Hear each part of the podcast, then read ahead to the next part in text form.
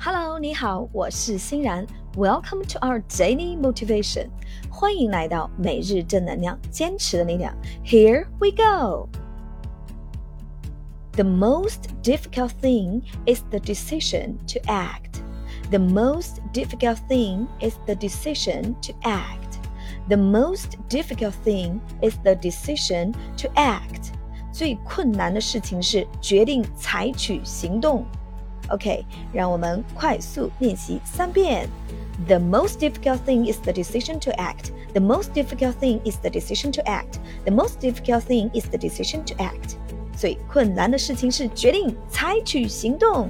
OK，the most difficult thing is the decision to act. OK，don't forget decision to act. OK，那每日正能量，坚持的力量。快乐学习，乐然梦想。Okay, thanks for your listening. Take care and see you tomorrow.